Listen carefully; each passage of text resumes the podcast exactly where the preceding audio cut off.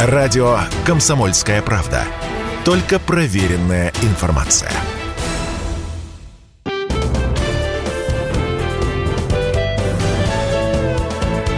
Гость в студии. Здравствуйте, наши уважаемые радиослушатели. Я Александр Милкус, обозреватель издательского дома «Комсомольская правда». И у нас сегодня замечательный, интересный гость, президент Российской Академии Наук, ученый, физик Александр Михайлович Сергеев. Александр Михайлович, здравствуйте, рад вас видеть. Я начну вот сразу же с горяченького. Вот буквально недавно э, вы, выступая в одном из научных собраний заявили о том, что э, нужно, несмотря ни на что, развивать международное сотрудничество, которое осложнилось и стало э, в период пандемии, стало труднее из-за санкций. И э, такая вот у вас была фраза, что несмотря ни на что, даже иногда через силу. Что вы имеете в виду? Что мы не можем заставить э, там, зарубежных ученых с нами сотрудничать через силу? Речь идет вот о чем. Сейчас санкции, которые наложены на нашу страну, существенным образом сказываются на нашем взаимодействии в таком мировом научно-техническом поле. И я бы сказал, что если посмотреть вот такими слоями, это отношения министерств, ведомств, агентств за рубежом, дальше уходим на уровень установок Мегасайенс, идем ниже, это э, университеты, институты, доходим до профессиональных сообществ, отношения разные. На уровне профессиональных сообществ все, ну, в значительной степени так, как раньше.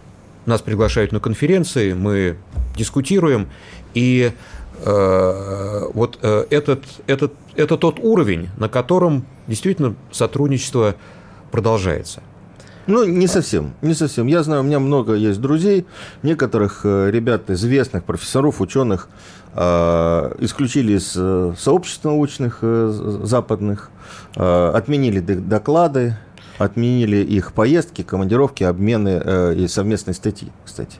Если говорить о том, почему через силу, э, это, это уже следующий уровень. Ну, смотрите, э, уважаемые коллеги, э, с которыми мы сотрудничаем на уровне, скажем, крупных таких международных исследовательских инфраструктур, там ЦЕРН э, в Швейцарии или э, XFL в Германии или э, установки, которые есть там во Франции, в Японии – Э, тоже, э, с одной стороны, хотят продолжать сотрудничество, а с другой стороны, поскольку политический уровень давления э, достаточно близко, вынуждены принимать решения относительно определенных ограничений.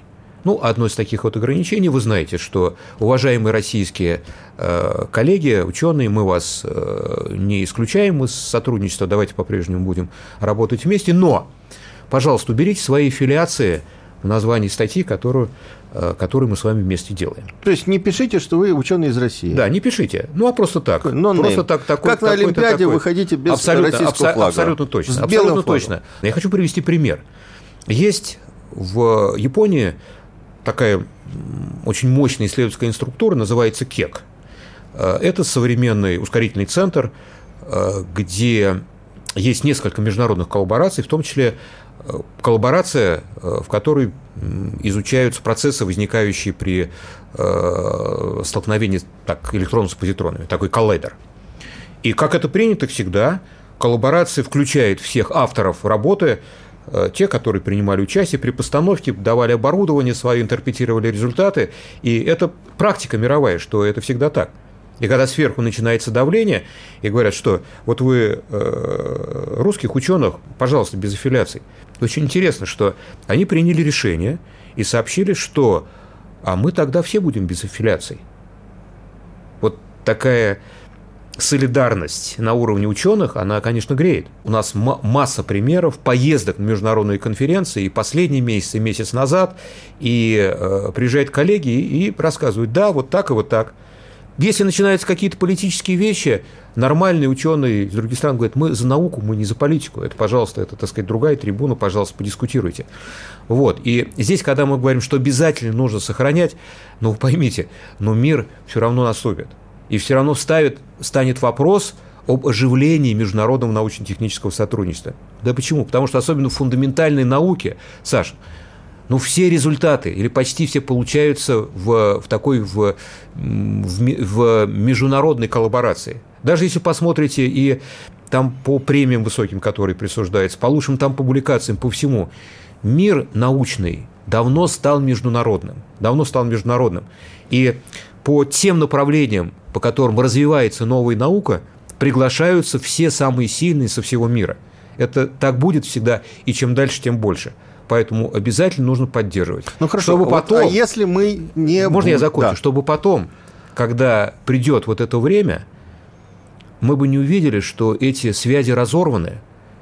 Начинать с нуля всегда гораздо сложнее, чем с какого-то уровня насколько для нас травматично, проблематично, если мы с частью, не совсем с научным сообществом, там с китайским продолжать сотрудничество, с индийским, там другим, с частью научного сотрудничества, сообщества у нас э, будут разорваны связи или будут другие связи, менее устойчивые. Давайте таким образом скажем. Да, есть китайская наука, которая сейчас стремительно развивается. По все большему направлению Китай становится мировым лидером. И вы знаете, я посмотрел статистику по э, такой публикационной активности в лучших мировых журналах. За прошлый год Китайская академия наук вышла на первое место. На первое место в мире, обогнав там и общество Макса Планка, и другие уважаемые организации. Просто откровенно. И та производная, из которой они идут, никаких сомнений не оставляет, что они и дальше будут лидировать. Поэтому, да, конечно, с э, китайскими нашими коллегами обязательно надо сотрудничать, но, с другой стороны, мы с вами понимаем, что э, ведь э, Китай, он ставит целью мировое лидерство для себя. Ну, молодцы. Молодцы. Поэтому ну, здесь, они должны о здесь, других заботиться? Здесь, здесь, э, здесь э, очень правильно надо понимать, что наше сотрудничество с ними должно быть выстроено не в одностороннем порядке, да, что мы помогаем им и, и только им стать мировыми лидерами. И вот здесь уже вопрос очень непростой, потому что то, те вложения в науку, те зарплаты, которые они платят ученым, которые к ним приезжают, это очень, очень, так сказать, сложно Э, создать э, такую вот тормозящую силу, чтобы люди не уезжали, особенно молодежь. Мы должны обратить внимание и на Индию, мы должны обратить внимание и на арабский мир, в котором э, наши ученые востребованы. Поэтому многовекторность, да, но я еще раз хочу сказать, что придет время, когда вектор нашего сотрудничества с Европой прежде всего, он, он, он, он, тоже, он тоже будет. И тогда, и тогда это будет задача и прежде всего Российской Академии Наук, чтобы развивать вот эти вот связи. А почему Российская Академия Наук? Да потому что за рубежом у Российской Академии Наук очень высокий престиж очень высокий престиж. Александр Михайлович, вот у меня сразу несколько вопросов родилось. Давайте э, пойдем вот по той теме, которую, на которую мы сейчас вырулили в нашем разговоре. Вы за, заякорить молодых, молодежь, да? А что у нас с ситуацией с приходом молодых ученых в науку? Насколько я вот э, общался, я не могу сказать, что я много общался с выпускниками вузов, вот, естественно, научного в первую очередь направления, но я знаю, что там из группы э, ребят э, магистров, которые должны были бы заниматься наукой. Науку приходит один-два человека. Да? Саш, давайте я отвечу вот таким, каким образом. У нас и вот последние дни много дискуссий ведется в том числе на эту тему. Э, вот э, физики, да и математики или там теоретической физики есть, ну, если хотите, такая теорема. Для того, чтобы система была устойчивой, она должна быть открытой. Если система замкнутая, у нее нет устойчивости она должна быть открытой. Что значит? Она должна уметь взаимодействовать с окружающим миром и при этом делать так, чтобы это взаимодействие было принципиально для ее развития. Вот в этом смысле я считаю, что никуда от этих приглашений мы с вами не, не денемся. Вот такого вот железного занавеса окончательно ни на запад, ни на восток, ни на юг этого не будет. Понимаете, это все прекрасно понимают. А иметь такое противоядие, если хотите, против того, что, да, предлагают зарплату там несколько раз больше, чем здесь, вот э, почему народ не поедет? Да не поедет, потому что есть факторы, которые сдерживают здесь. Ну, человек, человек, ученый, э, молодой ученый, он должен видеть, что вот эта траектория научная, которая есть в этой стране, она для него должна быть интереснее, чем другие траектории. Про другие траектории в нашей стране мы еще поговорим. Потому что траекторий много разных есть, да, и можно стать политиком, можно стать спортсменом, там, шоу-бизнесом заниматься, и журналистом можно стать успешным и известным на всю страну. Вот. Давайте про ученых. Вот какие траектории? Что, вот что им интересно вот сейчас? Как их можем задержать?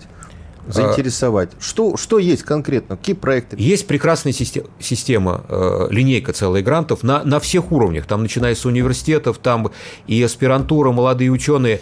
Э, все это есть. Это, это, это очень здорово. Теперь, что еще для заякорения есть? Вот, э, вы знаете, очень важным, если мы возьмем, что вот важно для ученого, помимо того, что он может выигрывать гранты, получать какие-то деньги – для него важна научная самостоятельность. Потому что если ты в какой-то стране почувствовал, что ты не, не просто можешь хорошую статью написать или по гранту как, какому-то читаться, а что ты э, начинаешь сам собирать команду из более молодых людей, и они тебе верят, ты реализуешься как руководитель в науке. Вот поверьте мне, что это очень важно – да, ты, ты находишься в составе научной школы, и ты как бы получаешь там знания и расположение со стороны старших товарищей, а вот тут ты сам теперь можешь применить свои навыки, чтобы быть интересным для более, более молодых ребят. Научные лаборатории молодежные. Очень хороший инструмент. Мы прервем ненадолго наш разговор. Я напоминаю, я Александр Милкус. У нас в студии президент Академии наук Александр Михайлович Сергеев. Радио «Комсомольская правда». Никаких фейков, только правда.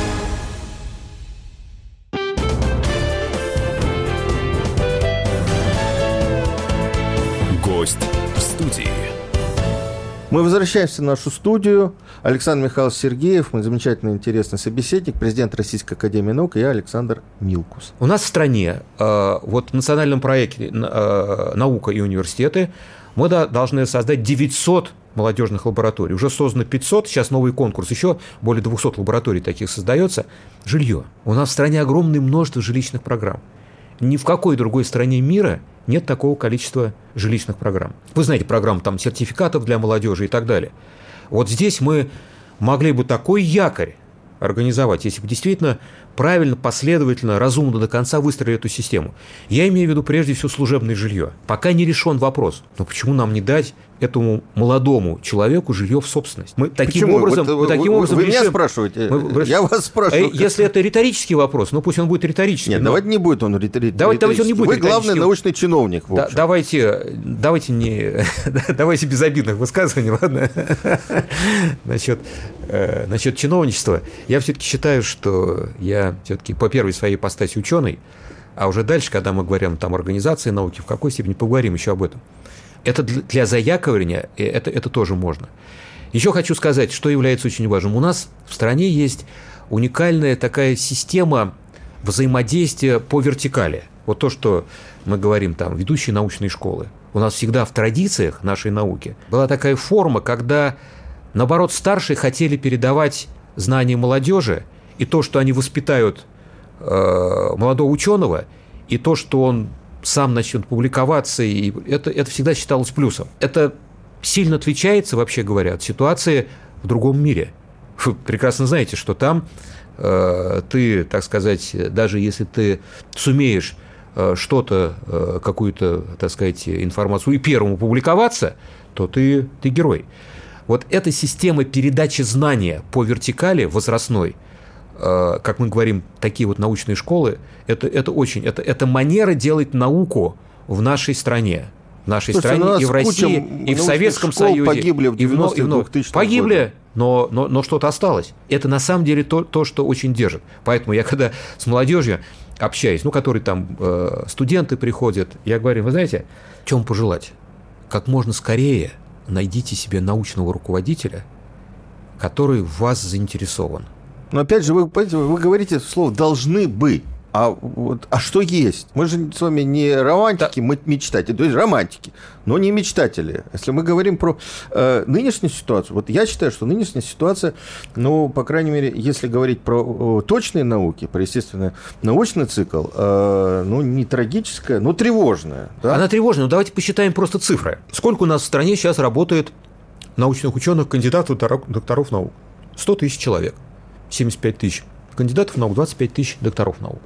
100 тысяч. Давайте будем говорить вот об уровне квалификации. Ну, потому что тоже на, на, на что-то переться. Александр Михайлович, э, это э, цифры абсолютные, а нам важно относительно. Это много или мало? Так, а давайте это хорошо а давайте, или плохо? Саша, давайте посчитаем, какое количество мы должны готовить смены на входе в эту систему, чтобы мы с вами сохранили воспроизводство научных кадров.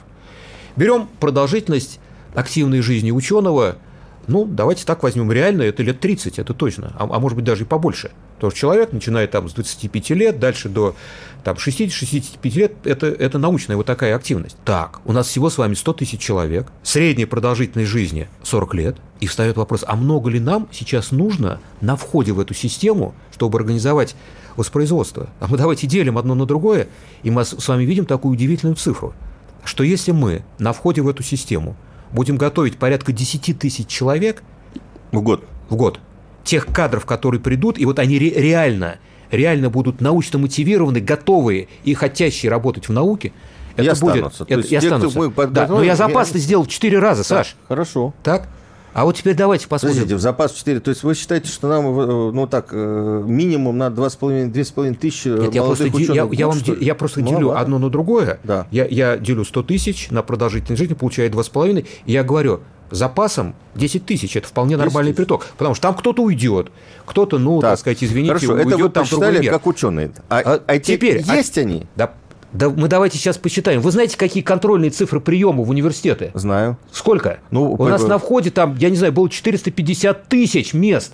Саш, неужели мы с вами из 450-500 тысяч мест, которые у нас контрольные цифры приема в наши университеты, неужели мы с вами, правильно поставив систему, не можем воспитать, вырастить вот эти 10 тысяч человек? Который определяет будущее нашей науки.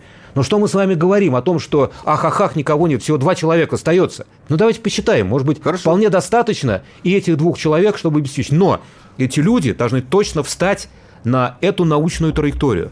Точно. Они должны быть они должны быть уже на игле вот этого научного драйва, они должны иметь все эти необходимые достаточные условия, хорошо, чтобы быть на хорошо, этой траектории. Хорошо, Поэтому хорошо. ситуация, я вас уверяю, она не такая трагичная, просто это из этих цифр видно. А вот теперь что мы должны делать? Нет, чтобы... подождите, давайте, давайте вот к цифрам вернемся. То, что э, я хотел э, выйти на близкую, родственную, родную для вас науку физику, да? Давайте. И астрономию. Вот буквально полгода назад ко мне обратились известные академики-астрономы, авторы учебников, да, Засов и Черепощук. С трагическим письмом, мы его опубликовали в «Комсомольской правде», это было обращение к uh-huh. премьеру э, Мишустину о том, что, э, несмотря на то, что в школах вернули астрономию, преподавать ее некому специ... то есть не, э, не то, что некому, дети есть, нет учителей, которые готовы это делать. Не хватает учителей, не, нету кафедр по астрономии, которые разбомбили в 90-е годы в педагогических вузах, нету кафедр, которые бы привели э, ученых, э, учителей в э, школы в классических университетах. Дальше следующая волна, вот буквально вот август-сентябрь. Э, часть инженерных вузов не набрали на бюджет. Вот эти 500 тысяч, 400 тысяч э, мест бюджетных. Э, часть инженерных вузов не набрали на бюджет ребят, которые, ну, инженеры, можно сказать, и ученые. Почему? Потому что ребята не хотят, плохо сдают ЕГЭ по физике. Они не знают. Да. Они могут сдавать по обществознанию сейчас. Есть предметы, есть, есть специальности, где можно вместо физики сдавать обществознание, понимаете? Э, большинство ребят уходят в утилитарную информатику, понимая, что они потом будут работать. Вот мне кажется, что здесь э, проблема вот, вот с тем же преподаванием. Мы, по-моему, если мы говорим про молодых ученых, мы должны уходить на школьный уровень. Абсолютно согласен наш а вот этих разговоров на, на, на учителей, на учителей, как, которые будут ориентировать в науку. Да. А не говорить, ребята, что наука это сложно, давайте-ка попроще. Не, ну смотрите, мы провалили, мы провалили подготовку по физике в масштабах страны, да, если мы такие да, вещи получаем. Да, да, мы да, провалили астрономию. Да, давайте, давайте по физику, про физику, потому что я сам физик и тоже да, вот, вот болезненно воспринимаю близкая это. для вас тема. Это целый комплекс э, причин, почему мы с вами это сделали. Во-первых, Давайте говорить о престиже учительской профессии. Он у нас где с вами? Если уж мы говорим, что престиж ученых там упал, хотя ну в последнее время вроде как растет, престиж проф... Э, преподавательской профессии у нас очень невысокий в стране, очень невысокий. И поэтому, когда формировались кадры учительские, да, то ведь наши вузы педагогические шли отнюдь не самые сильные – да наоборот, я бы сказал, что те, которые не смогли попасть в какие-то другие вузы. Я вот. знаю педагогические вузы, где набор на э, физические специальности закрыли, потому что средний балл поступавших туда выпускников это 3. И они сказали, мы этих ребят не научим так, чтобы они пришли в школу Саш, я должен, я должен признаться, что и в моем родном Нижнем Новгороде это случилось именно вот таким же образом. Несмотря на то, что у нас мощнейшие школы физические... знаменитый университет. Да, мощнейшие школы физические, и мы э, действительно знаем вот эту вот проблему, потому что присылают, говорят, а, а нам в регион физики больше не нужны, нам хватает, потому что дети не идут туда. Теперь, первый вопрос – это вопрос с учителями. Э, теперь, следующий вопрос заключается в том, ну хорошо, ну давайте мы посмотрим, если проще сдать ЕГЭ по обществознанию, проще сдать ЕГЭ по информационным технологиям, то ну, а почему этого не сделать? Почему бы это не сделать? А, ну, о, о чем учится? Физика сложный предмет. Ну, здесь и мы тоже должны посмотреть и сказать, слушайте, а может быть мы действительно ну, немножко перегибаем, может быть действительно очень сложный ЕГЭ по физике. Давайте мы не будем вот сейчас вот требовать таких-таких знаний, потом накопим. Нам важно, чтобы ребята все-таки на физику пришли. Это, вот это уже наше с вами дело. Наше с вами дело действительно, как выглядит, выглядит вот этот вот экзамен по физике, не отпугивает ли он ребят. А сейчас многие говорят, ну, слушайте, информационные технологии, да легко. Мы сдадим и И, и они и потом понимают, где они да. будут работать и сколько они будут зарабатывать. А, вот вы знаете, э, сейчас э, в науке, давайте так скажем, есть возможности и, так сказать, хорошо устро... устроиться, хорошо зарабатывать. Это, это, это есть такие вот места, тем более мы с вами говорили, что это нужно не столько много, как в IT-технологии сейчас. Поэтому по ЕГЭ разделяю вашу боль. Дискутируем мы э, на разных площадках, и мы сами должны посмотреть что мы со своей стороны делаем неправильно, ну, в определенном смысле отпугивая ребят от, от, от сдачи ЕГЭ. Я не хочу обсуждать вообще вопрос, связанный с ЕГЭ, что ЕГЭ, с одной стороны, безусловно, это важная система, которая дает равные возможности всем, но с другой стороны, видите, получается, что при этих равных возможностях у нас тоже возникают перекосы, да? И молодежь из регионов в Москву вся сюда приезжает в значительной степени. Когда мы с вами говорили про Новосибирск, я в этом году День знаний провел в Новосибирске. Я выступал перед учащимися э, знаменитой физмат-школы, СУНЦ, то, что называется, и э, говорил там с преподавателями. Специализированный учебно-научный центр. Специализированный учебно-научный центр. И э, тоже говорил, они тоже разводят руками, говорят, ну, ну да, проблемы все меньше остаются. Вот мы работаем над тем, чтобы собираем со всей Сибири, хотим, чтобы они, они в Сибири остались, а там все-таки большая часть уезжает. Э, в результате из Новосибирска. Этот дрейф существует именно благодаря ЕГЭ. И мы снова ненадолго прервемся. Я напоминаю, у нас в студии президент Академии наук, Российской Академии наук, естественно, Александр Михайлович Сергеев. Я Александр Милкус. Не переключайтесь. Если тебя спросят, что слушаешь, ответь уверенно. Радио «Комсомольская правда». Ведь Радио КП – это самые оперативные и проверенные новости.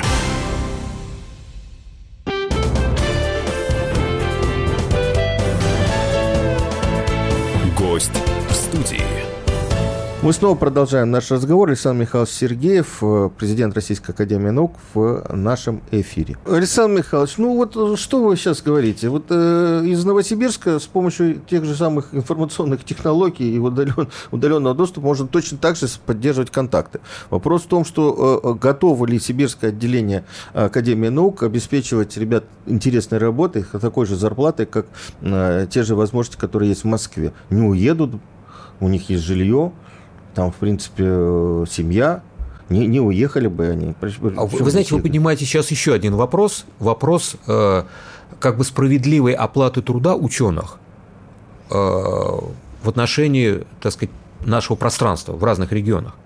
Смотрите, в 2012 году вышел указ президента о том, чтобы, э, и это действительно было реализовано к 2018 году, 200% по региону. 200% средняя региону, зарплата средняя ученого, зарплата а, а также ученых преподавателя 200%, университета да, была 200% по региону. 200% по средней И смотрите, региона. что дало такое прямое применение этого правила. Э, научное сообщество, которое прекрасно знает, что одинаковая по качеству, по важности работа делается и в Москве, и в Новосибирске, делается... Только средняя эконом... в, зарплата по экономике разная. Карачаево-Черкесии, где расположена наша знаменитая великая специальная астрофизическая обсерватория, э, флагман наш, зарплаты существенно разные. Они в разы отличаются. И в результате, получается, ученые смотрят, ну, ну что же это такое? Мы в рамках этого нашего сообщества э, общаемся, мы знаем, кто сколько стоит промеж себя, и я, работая в Карачаево-Черкесии, получаю базовую зарплату, вот эту вот, которая в несколько раз меньше, чем в Москве. Несправедливо, конечно, конечно, несправедливо. То есть вот такое вот однобокое решение этого вопроса. Но никто же не говорил, что 200% и все. Ведь можно и в Новосибирске было платить 300% по региону. Можно было платить, да? Для этого просто надо, надо было, было подумать. Надо где-то деньги взять Надо было, было подумать, да. Но здесь как раз и наш экономический блок в нашем правительстве, власть должна была позаботиться о том, для того, чтобы, если мы говорим, что у нас э, есть... И, кстати, Владимир Владимирович Путин, когда был на одном из мероприятий в Новосибирске, он прямо об этом сказал, что у нас есть э, столица в Москве, это понятно, что это столица наша государственная, политическая, у нас есть столица культурная, это Санкт-Петербург, и у нас есть столица научная, это Новосибирск. Причем здесь есть тоже истина в этих словах. Конечно, это там был визит в Новосибирск, но новосибирцы очень любят вот это вот повторять. Но слушайте, если мы говорим, что там действительно вот такой вот центр, ну давайте сделаем так, чтобы в этом центре ученые, которые работают, они чувствовали себя нормально и говорили, да, мы действительно столица по всем параметрам, в том числе и по тому, о котором мы с вами говорим. Это но это, тогда это скажут Томичи, а мы столица университетская Сибири. Скажут дальневосточники, они скажут Владивосток – это столица Приморского края. Да, давайте так, таки, давайте таким образом э, здесь поставим. Все-таки научная деятельность – это деятельность, которая определяется не региональными интересами она определяется интересами федеральными и, более того, международными интересами. Вот когда мы говорим о том, что мы соревнуемся с э, там, за рубежом, там, между собой, вот это нужно точно понимать. И я считаю, что абсолютно правильно опять вернуться к этому вопросу, потому что если мы действительно для наших уважаемых, наукоориентированных, очень мощных регионов – создадим условия, когда ученые там будут получать не 200% по региону, а больше, мы сделаем ну, давайте с вами честно просто скажем, дело... те зарплаты, которые сравнимы с столичными. Да, сравнимы с столичными, потому что мы мерим друг друга вот в этом нашем едином научном пространстве. Но и я, это, я вам скажу, и это будет справедливо. Зато вот, вот моя точка зрения, если мы говорим про зарплаты, я считаю, что и учителя должны получать как федеральные люди, потому что они выполняют одну и ту же работу, что в Москве, что в Томске, что в небольшом поселке в Удмуртии, потому что одна программа, один государственный стандарт, одна нагрузка, они получают существенно разные угу. деньги. Давайте про учителей я бы сказал следующее. У нас вообще, э, мне кажется, первая с вами задача – это то, чтобы мы по отношению к нашему, нашей учительской профессии решили вопрос, что это не средний по региону. Вы знаете, вот пусть это будет там на 25% выше, чем средний по региону, но учителя должны это увидеть, что они не какая-то средняя профессия Масса. по региону, да. средняя, понимаете? Что они действительно нужны для государства. И поэтому я, я давно говорю об этом, что ну, уважаемые э, наши, так сказать, экономический блок, ну, вы поймите, это настолько важно сейчас подчеркнуть важность учительской профессии, они должны увидеть, что государство это увидело. Вот это я считаю сейчас первым. А потом уже, когда мы будем говорить там о выравнивании, это уже следующее. Ну хорошо, давайте вот про наши хотелки и мечты. Это уже закончим сегодня разговор. А, недавно Миноборнауки решил ввести понятие «молодой ученый» что оно даст вот в контексте того разговора, который мы сегодня ведем? Это действительно э, введено, вот то, что молодой ученый, и речь идет как раз вот, э, когда мы с вами говорили о том, что, зая... что может заякорить людей здесь, это нек... некая дополнительная статусность, что действительно ты прописан в законе, а в соответствии с этим у тебя там есть э, э, дополнительные права и на получение, скажем, там жилья, и на участие вот в определенных программах, в том числе и в грантовых.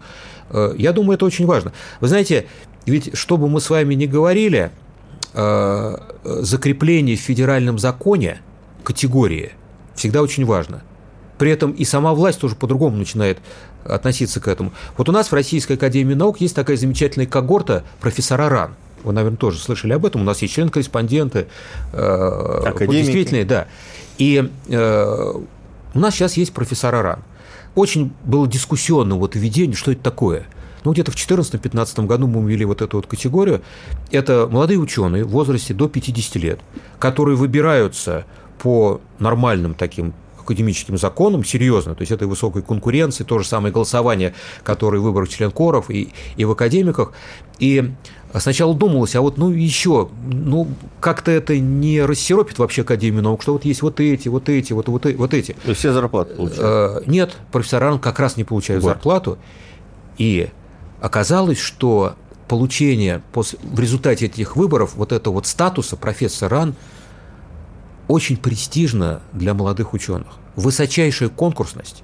И эти люди, которые прошли этот отбор, они увидели, что Академия о них, о них уже знает. Академия их уже выбрала. И они, вот та когорта, которая предана уже Академии наук, и дальше может строить свою академическую карьеру, исходя из того, что они уже известны. Вы говорите про молодого ученого, когда вы появляетесь в федеральном законе, и в этом федеральном законе или в подзаконных актах прописано, что у вас появляются вот такие такие дополнительные права и обязанности. Вот это очень важно. И поэтому считаю, что правильно политически это э, предложение, которое Валерий Николаевич Фальков сформулировал, и Министр на, науки, на, на, да, и на встрече с президентом страны э, он получил согласие, э, считаю, что важно для молодежи. Хорошо. Александр Михайлович, ну мы же не будем скрывать, вернее, даже скрывать тут нечего. А, мы с вами встречаемся, потому что вот в ближайшее время будут выборы президента РАН новые. Вот вы пять лет уже президент э, Российской Академии Наук. Что за это время сделано? Мы вернули научную аспирантуру. Можно дискутировать. Нет, это вот очень кто, важно. Кто вернул, Для науки чего вернул. Очень важно. При э, сильнейшем влиянии э, нашем этот вопрос удалось сдвинуть с места, пока, может быть, это не в том, э, так сказать, абсолютно статусе, как было раньше, но теперь научная аспирантура, прописана в законе об образовании, э, вот это вот сделано. Когда мы говорим с вами о научных лабораториях, молодежных лабораториях, вот эти вот 900 лабораторий, это то, что мы очень активно продвигали. Это была и э, в значительной степени инициатива Академии наук. Вы знаете, что э, два года назад появилась новая мировая научная премия имени Дмитрия Ивановича Менделеева. Премия Менделеева. Премия за достижения. Презентовали области... ее во Франции, насколько я помню. Да, это за достижения в области естественных наук. Там будет физика, химия, там биология и так далее. Вот э, эта премия была, получилась благодаря тому, что мы не только ее там, изобрели, предложили, мы действительно добились, чтобы наше государство, наше правительство э, стало, так скажем, условно спонсором этой премии. Это премия России ЮНЕСКО, это, это тоже очень важно. И э, в прошлом году впервые эта премия была вручена, и это, вообще говоря, был гимн нашей стране. Мы говорим, там Нобелевская премия и прочее. Вот теперь у нас есть в мировом пространстве премия Менделеева.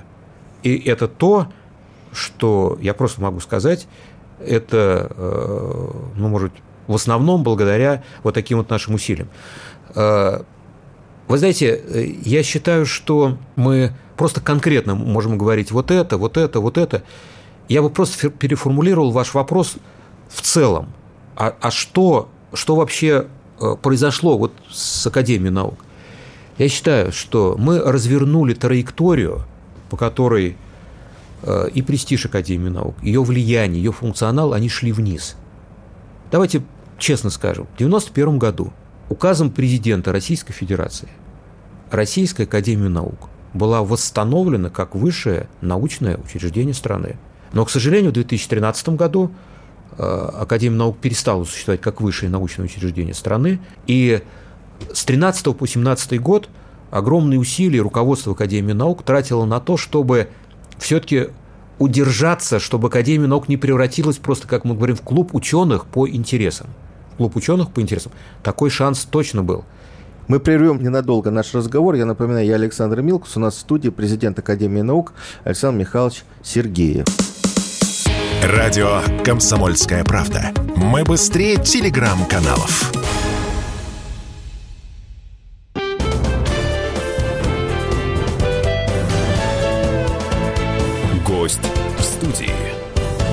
Мы возвращаемся в нашу студию. Александр Михайлович Сергеев, мой замечательный, интересный собеседник, президент Российской Академии Наук, и я, Александр Милкус. Давайте честно скажем, сами академики говорили, у нас теперь клуб по, по интересам. Вот. Уже смирились а, с этим? Нет, вот не смирились. Не смирились, и как раз мы считаем, что начиная с 2017 года мы пошли по восходящей траектории.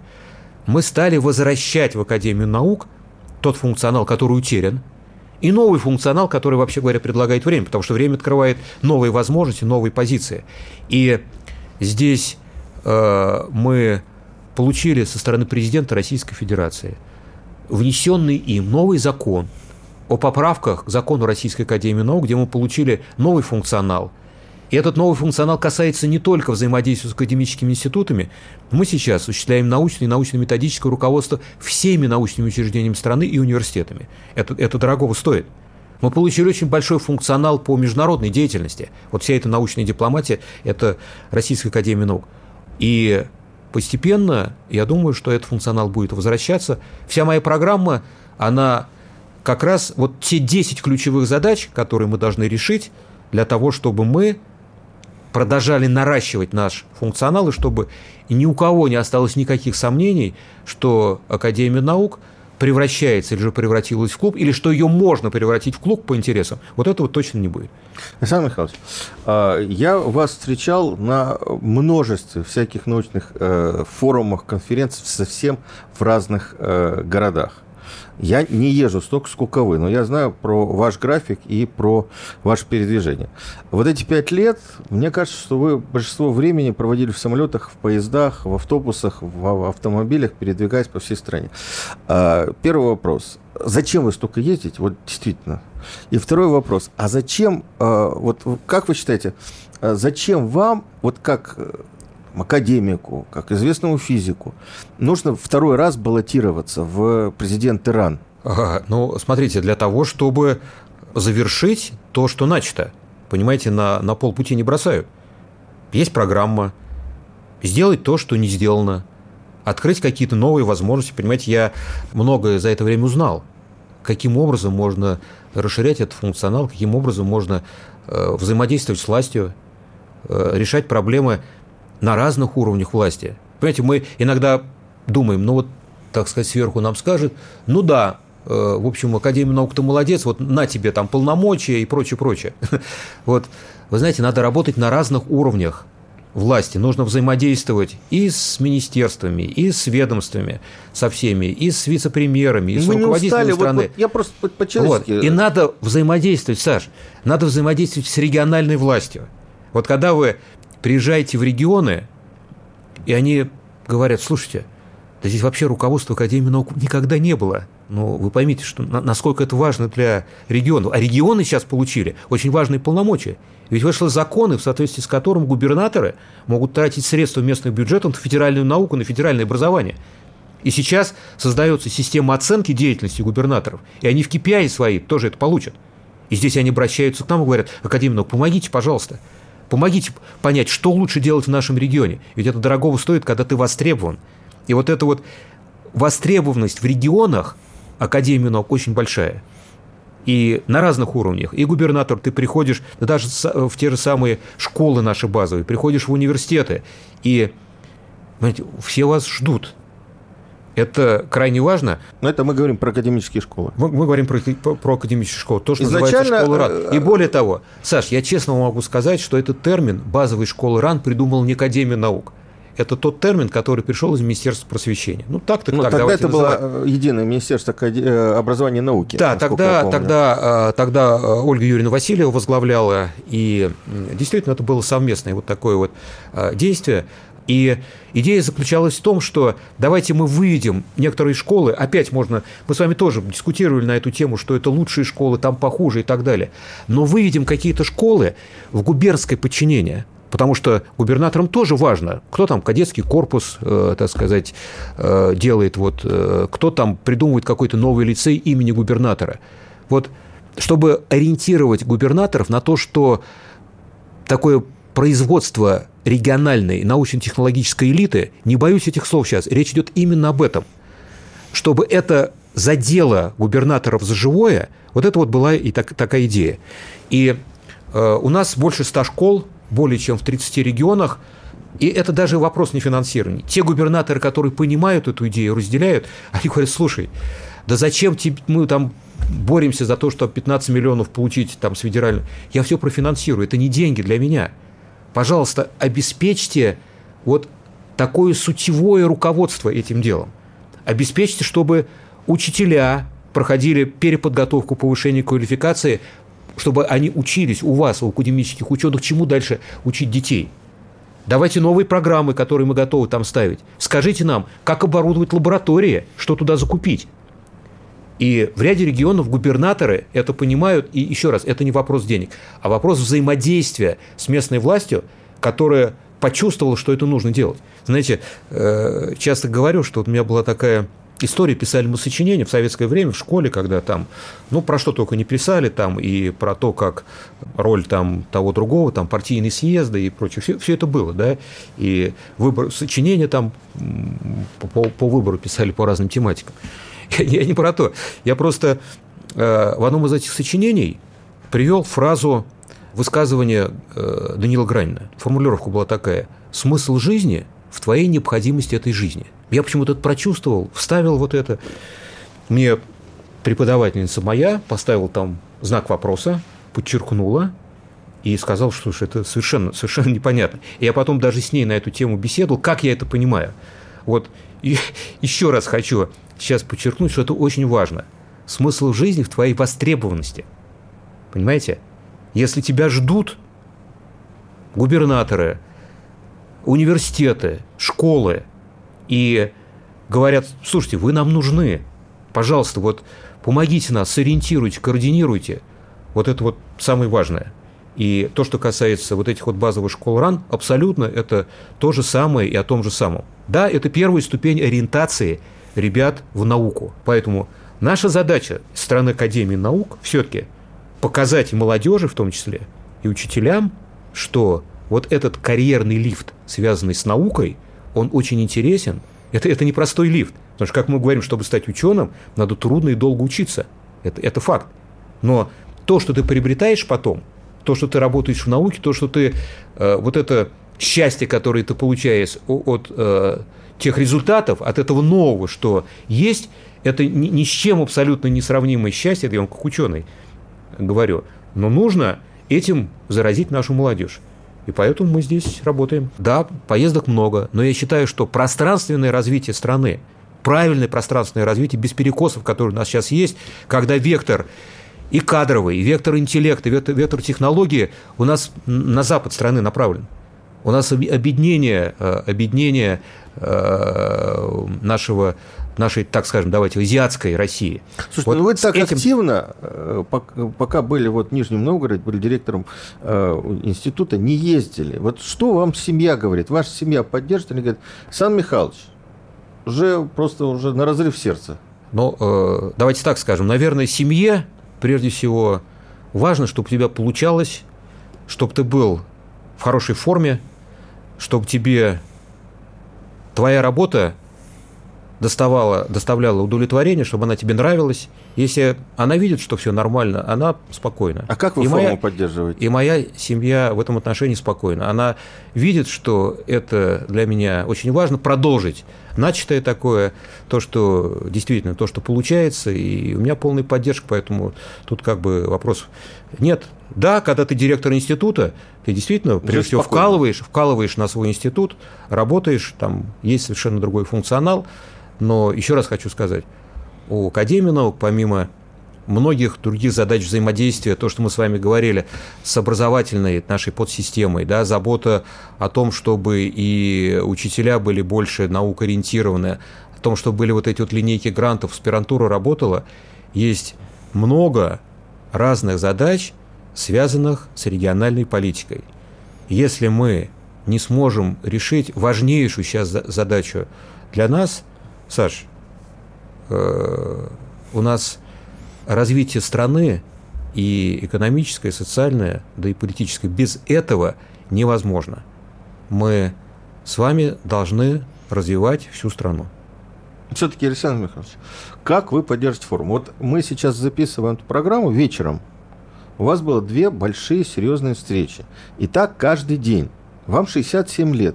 Поделитесь секретом. Вы просто, ну, живчик активный человек. Саша, ну, ну во-первых... Я вот знаю, я говорю, что я бы вот такой график, вот я, хотя на 10 лет моложе, Слушайте, ну, я бы не выдержал. Саш, вот такие вот встречи, они мотивируют, стимулируют. Очень важно, что существует в жизни, вот самое главное, я вам скажу, как физик, очень важна положительная обратная связь. Если есть положительная обратная связь, то тогда все будет хорошо. И э, мне очень важно, что у нас с вами так сложилось, что э, вот такая связь и с комсомольской правдой, и, и лично с вами, э, ну, ну что, у нас же с вами много других дискуссий, встреч и вопросов, которые мы с вами решаем, и ругаемся частенько, очень правильно. Но в целом у нас с вами вот такое взаимодействие, которое к удовольствию и одного, и другого. То есть эмоции. Ну, это и держит, это и держит. Э, у нас в студии был э, президент Российской Академии Наук, академик Александр Михайлович Сергеев. Я подчеркну, ученый-физик. Я Александр Милкус. Спасибо большое, Александр Михайлович. Спасибо. На этой Саша. оптимистической, обнадеживающей ноте все-таки заканчиваем наш эфир. Гость в студии.